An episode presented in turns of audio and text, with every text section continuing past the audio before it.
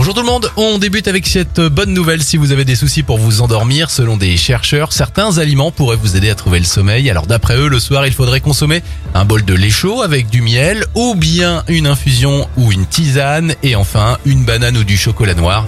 Vous pouvez d'ailleurs tester dès ce soir. Direction le Mexique maintenant où des tortues ont été réintroduites dans leur habitat naturel il y a quelques jours. Une association américaine s'est occupée de ces tortues pendant plusieurs mois avant de les relâcher dans la nature. Et enfin, bonne nouvelle, les élevages de taureaux destinés aux corridas sont au bord de l'extinction en Andalousie. En raison de la crise sanitaire et de la pression des associations, ce genre d'élevage pourrait totalement disparaître d'ici quelques mois.